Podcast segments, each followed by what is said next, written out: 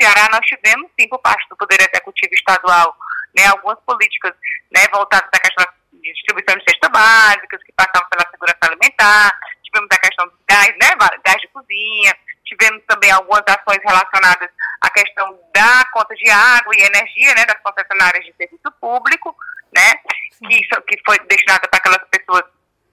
que estavam em situação de extrema pobreza, mas a gente não vê uma articulação a nível estadual, federal e municipal. Política não é articulada.